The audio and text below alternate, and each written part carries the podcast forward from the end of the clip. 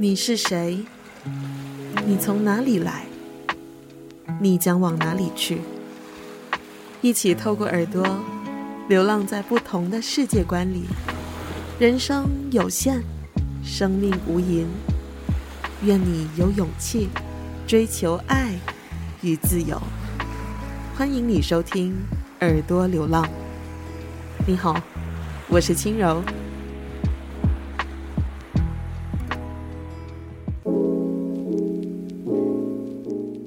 你好呀，我是说故事的人轻柔，欢迎你收听本期播客。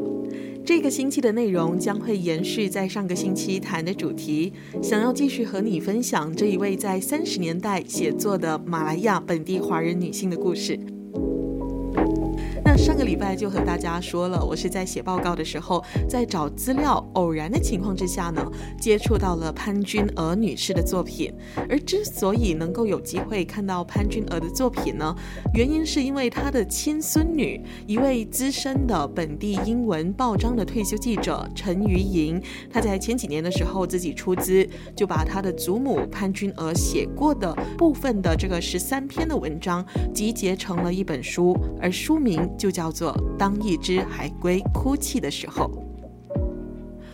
我在上一集其实没有提到为什么这个书名叫《当一只海龟哭泣的时候》。这位编者陈瑜莹，他是说，在很久以前，他本身的阿姨就告诉过他，祖母是一名作家，然后写过海龟下蛋的故事。没有想到，就在他陆续找到、搜集到的祖母的作品的期间，他就在潘君娥的稿件之中一本剪贴簿上面发现了这一篇文章。而他自己回忆起他小的时候呢，祖母也会常常跟孙儿们分享关于海龟下蛋流眼泪的故事。那陈瑜莹她自己就推测，可能是从祖母这个潘君娥的角度来看呢，祖母想要表达的就是这个海龟妈妈辛苦的把小海龟生下之后，因为知道这个小海龟的存活的几率很渺茫，所以才会流眼泪。而她本身作为母亲，所以才会更加的感慨吧。而这一个说法。其实回到文章的内容来看的话，是可以得到验证的，因为原文这个原本文章的题目是“急绝其卵，复杀其母”。意思是说，抢夺了海龟的蛋，就杀了下蛋的海龟妈妈。而在这一篇文章当中，写的就是潘君娥一次在新年的这个假期的期间呢，和家人一起从怡保到槟城度假的这个旅程当中，他在沙滩上就巧遇在当地的一个住宿，就是他们度假的时候住的房子的一个管理人。呃，这个管理人就跟他说，这个当地人呢是如何在这个晚上的时候呢，在沙滩上等。待这个海龟上岸下蛋之后呢，为了取用这个海龟肉，又把它杀害的这个故事。而潘君娥就是在听了那个人的叙述之后呢，心里面感到很难受，而且也认为这样的行为相当的残忍呢。我想，可能这个潘君娥真的是听说了当地人的这一段话，他自己也很震撼，所以这一篇明明是和旅游相关的记叙呢，却把这个听说而来的事情呢，写进了这一段游记里面。那回到这个潘君娥的作品，我们可以看到，这个潘君娥的写作的主题跟范围都跟她的本身的经验有关，也相信她是从她的这个日常生活中去取材，就好像在日治时期，她本身其实跟这个日军有交过手的这样的一个经验，就被写进了一篇名叫《通过鬼门关》的这一篇文章里面，而且她很多的短篇故事的主角都是女性，所以借着阅读她的文章呢，读者。可以进一步的去理解，在二十世纪初期的时候，本地华人移民社会当中的女性的地位、情感还有生活样貌是怎样的一种情况。虽然它可能是一个虚构的故事，但是它在文章中所描绘的细节，还是可以让我们一窥，嗯，去看看那个年代女性的处境是怎样的。所以。在这个非常难得的本地女性所写作的作品里面呢，我相信其实这些资料都可以被当成是历史资料来看待。尤其在今天这一集，就特别想和你分享潘君娥她写过的一篇文章。这篇文章的题目是《马华妇女的职业与地位》。这篇文章呢，在这本书的十三篇文章当中是其中一篇，但是并没有注明是什么时候跟在哪里刊登。那我自己就有上过旧报纸的这个档案库去查找，但是只成功找到了另外一篇他所写的，但是没有被收录在这个呃书本里面的一篇杂记，也没有找到就是刚刚我说的这个马华妇女的职业与地位的这一篇文章的记录。不管怎样，我还是觉得单单从这个。我截取这篇文章的部分内容啊、你在听了这个本期节目之后呢，我相信你可以体会到潘君娥这一位早期的马来亚女性的写作者，她所展现出的那一份女性的意识哦。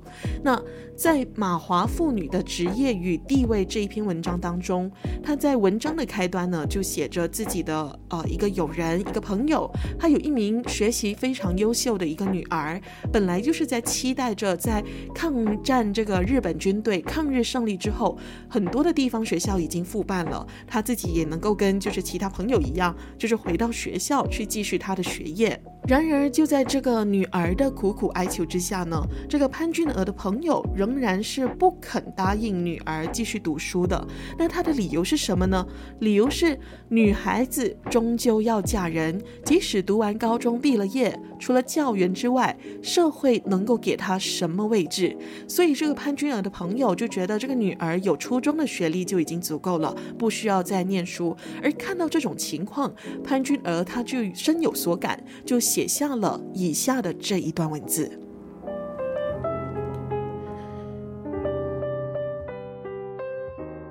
那位友人也许过于家庭主义一点，然而事实胜于雄辩，他的道理我不加以否认，只想趁此来谈谈现在马华妇女的职业。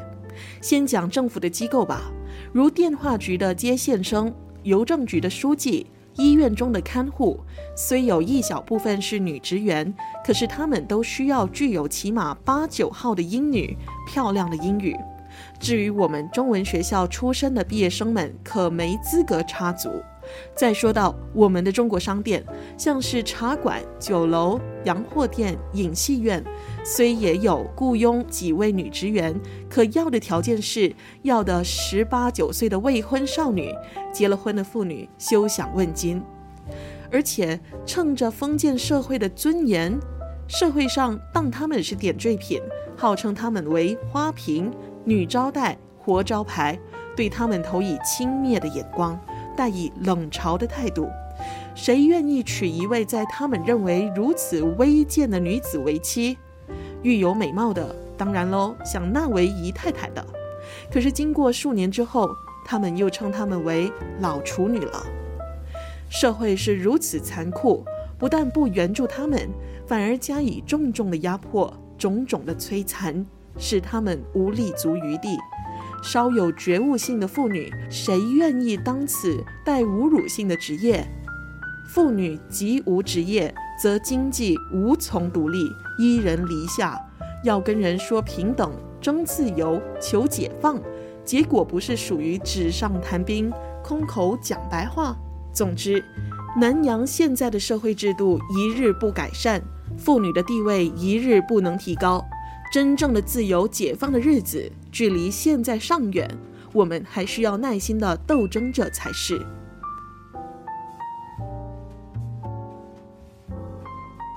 刚才我念过的这一段文字呢，就是出自于潘君娥写的一篇文章，题目是《马华妇女的职业与地位》。我个人觉得，就是从潘君娥她写下的这些文字来看呢，她其实是清楚地了解到当时的一个社会机制是如何运作，也就是女性她即使拥有自由的意志，但她也不一定就是能够用她的实际的行动去展现自己的自由意志。来选择自己所处的一个位置，或者是行动，而当时的女性仍然受到了这个传统社会，然后透过这个家庭单位啊、婚姻啊，来钳制女性的这样的一个束缚跟框架。而女性要突破这重重的关口，可以说是面对着非常多的挑战跟困难。很难能可贵的就是潘君娥，她深刻的就是认知到了这个女性如果没有办法拥有一份能够让她自己经济独立的职业，她就必须要依赖。而平等、自由、解放这些权利，没有这个经济独立的前提的话，这些。所谓的平等、自由、解放，也就没有办法继续谈下去了。那谈到这一边，可能你跟我一样哦，就是联想到了这个英国作家 Virginia Woolf 伍尔夫，他在他那一篇有名的这个自己的房间的著作里面有说过这么一句话，就是。女人如果要写作的话，就要有钱和有自己的房间。而伍尔夫的这本书，这个自己的房间呢，是在一九二九年的时候出版的。我们不知道热爱阅读的潘君娥是不是有接触过这个西方的作品，或者是其他的这个女性主义的概念。但是我觉得有一点很清楚的就是，不管怎么样，我们都看到了潘君娥她深刻的感受到自己作为。广大女性群体的一份子，这个命运的共同体，在那样的时代，她遭逢的是一个怎么样的社会境况？而潘君娥她也有意识的，就是认为说，嗯，女性的群体应当要为自己的权益和美好的生活继续斗争。而我觉得，光是这一点意识的这种展现呢，这种女性意识的展现。我第一次读到这样的文字的时候，我就已经感觉到非常非常的感动，也深深的就是受到了鼓舞。好的，那在上一集的播客当中，我有提到，就是自己在深入挖掘这个潘君娥家族故事的时候，发现到了一些并没有在潘君娥的作品当中，嗯，可以直接看到的一些事情。什么事情呢？也就是她的丈夫陈同福，这个很成功的商业人士，嗯，那一位鼓励潘君娥继续阅读、继续读书，甚至是让潘君娥用文字写下说她的丈夫是她尊敬跟深爱着的另一半。在三十年代的时候呢，陈同福就跟他店里的一名职员有了婚外情，出轨了。那这件丈夫出轨的家事，也就深深地影响着潘君娥后半生的时光。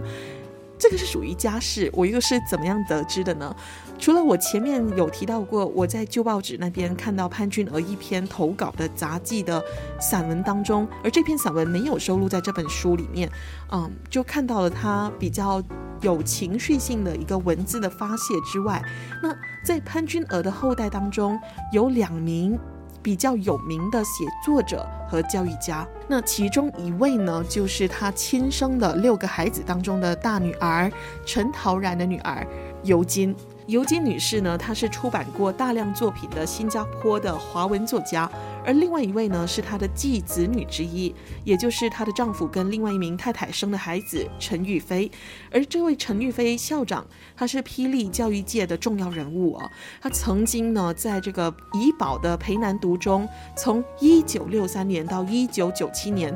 总共长校三十五年，而潘君娥这两位很优秀的后代呢，就刚好，尤其是这个尤金呢，他的作品呢，就多次写下了他的家族的故事。那我就是透过部分他在网络上找得到的作品跟文章当中呢，确认了这个他听母亲说的，又或者是他自己得知的关于家里啊祖父有另外一头家的这样的一个故事。那陈玉飞这位老校长呢，他则是出了一本书。他的书名是《进打河畔一位退休女校长的奋斗传记》，就是他的一个回忆录。那他在这本回忆录里面呢，也就回顾了自己的成长的环境跟过程，然后也有很详细的去描述他的家庭成员的这个他跟家庭成员之间的相处还有关系。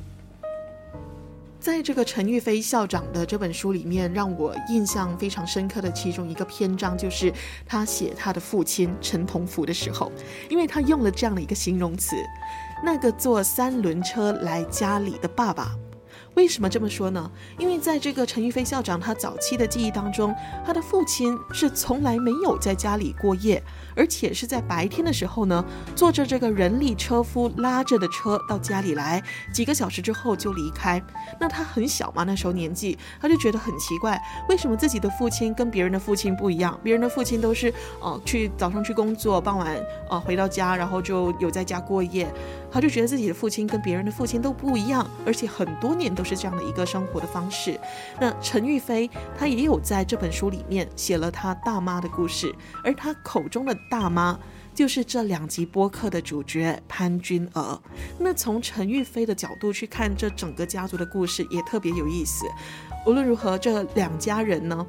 到最后是在有一次这个陈同福他病危进医院的时候呢，潘君娥才允许自己的丈夫的另外一头的家庭到医院去探访。而这两户家庭其实是算是同一户，就是两个太太分别生下的孩子们才开始有了交流跟往来。那根据这两个后代的说法呢，潘君娥其实她一直到老年和去世之前都没有真正的去放下这件事情。而她的丈夫陈同福呢，也是在潘君娥一九七二年去世之后，才第一次搬进另外一个太太的住所，而时间也不久，她也过世了。那我也在这个他的这个后代的这个文章当中读到了这个潘君娥是怎么去发现，如何发现自己的丈夫外遇，跟后代子孙他们如何去应对这一桩事情。那他的家里面又发生了什么样的一个变化？那其中那位校长的书里面就有提到，在他自己本身的母亲去世之后呢，他就把母亲。父亲陈同福的骨灰放到了和大妈潘君娥的骨灰放在一起啊，放到了这个怡保的某间的贤罗庙里面。那前几个月，我和我自己的妈妈就刚好有到怡保去走走嘛，那我就突然间有了这个想要向潘君娥致敬、呃致意的一个念头。那就在这个起心动念之下呢，我就用这个 Google Map 标记了所有可以被找到的在怡保的贤罗庙。然后我就顺着这个唯一的线索呢，就是说希望可以找到这个潘君娥的牌位。可能有人觉得这个想法很疯狂，呃，甚至是我跟朋友说的时候，朋友就说你干嘛去找骨灰？但是对我来说呢，就是有些人可能到了欧洲，这个西方不是有很多这种墓园啊、墓地啊，你就会特别去拜访某个文豪或者是某个伟人的墓地，放上一朵花向对方致敬嘛。那对我而言呢，我就是在读了大量的关于潘君娥、关于这个家族的故事之后，我就有了这样的一个想法。那。不管怎样呢，最后我是在这个有限的时间里面呢，去了好几间的这个贤罗庙，然后去到贤罗庙之后啊，这个拜了主神之后，就是往这个骨灰坛、骨灰的这个位置去去找，但是都无功而返，最后我都没有找到这位女作家的长眠之地。我本来还是觉得有点失望的，但是后来就发生了一件，我觉得。很冥冥中注定的一件事情，就是当我觉得很遗憾、很失望的时候呢，我就其实已经决定就是放弃，不要再去找这个他的牌位了。那我和母亲就到了这个怡宝老街上，呃，去走走，去逛逛。那就在这个过程当中，我就看到了有一间这个店屋的这个后面后方的这个建筑物的设计很特别，我就。指着那个建筑，然后就跟我妈说：“哎，妈，你看那个建筑，这个设计真的是只有以前的这个建筑才会有的那种很独特的设计，而且很好看。”然后我妈就说：“哦，对对对。”然后我就说：“哎，我们走到的这个街，可能就是他们以前潘君娥他们一家人住的这个街，啊，这街道上面，所以。”我就和我妈说，要不要我们就是确定一下那个号码是门牌号到底是什么？因为在这个呃，当一只海龟哭泣的时候，这本书上面，这个他的后代陈玉莹其实有提到他们住的这个街，这个门牌号是几号？那我就顺着这个呃门牌号去寻找这个店面的时候呢，就发现原来刚刚我无意中跟我妈提的那个建筑物后方很独特的设计的那一间店屋，就是。潘君娥，很大可能潘君娥他们一家人曾经住过的地方。我觉得这件事情真的非常的，当时我是马上就起了这个鸡皮疙瘩，然后就觉得非常非常的幸运。可能我在想，可能就是这个潘君娥女士，潘君娥阿嬷呢，换一个方式，就是对我说：“诶，你看到了我住过的这个店屋的旧址，嗯，就可能他是在叫我说，年轻人不用再去找我的骨灰了。喏，你看这里就是我开始写作的一个地方。”好的，这就是第一跟第二集的播客呢，在讲的关于一位在本地三十年代开始写作的一个女性，她叫潘君娥。那不知道你对于这两集的内容，你有什么样的一个看法呢？或者是你有什么样的一个意见想要给我留的话，其实我发现到这个 Spotify 跟 Apple Podcast 的上面有一个留言区，如果你想要给我一些加油鼓励的话，又或者是意见的话，都可以欢迎你到上面去留言，又或者。你可以直接私讯我的 IG 账号。当然，如果你觉得这个内容还 OK 的话，也欢迎你就是给我打个星星，或者是请我喝杯咖啡都 OK。呃，那在这个相关的这个链接呢，都可以在这个 IG 账号上面的这个 Link Tree 上面找到。那有关于你听了这个播客，你觉得你对这本书很有兴趣的话，我建议你是可以就是到这个网络上面去查找有没有就是本地的图书馆啊，或者是学校的图书馆有收录这本书，因为我相信，嗯，在有限的一千本里面，可能真的这个数量的确真的是不多。你也可以就是私讯这个作者，看看他有没有手上还真的有没有就是这本书。那如果没有的话呢，我还有个建议就是如果你真的对潘君娥的作品有兴趣，你可以到这个新加坡的官方的旧报章的档案库上面去查找他的名字。你把名字丢进去，你就可以看到三十年代啊、有很多他投稿的这个文章，你就可以从上面读到这个他的作品，尤其是他的第一篇连载的作品，关于他失去儿子明若的这样的一个故事，相信你会有收获。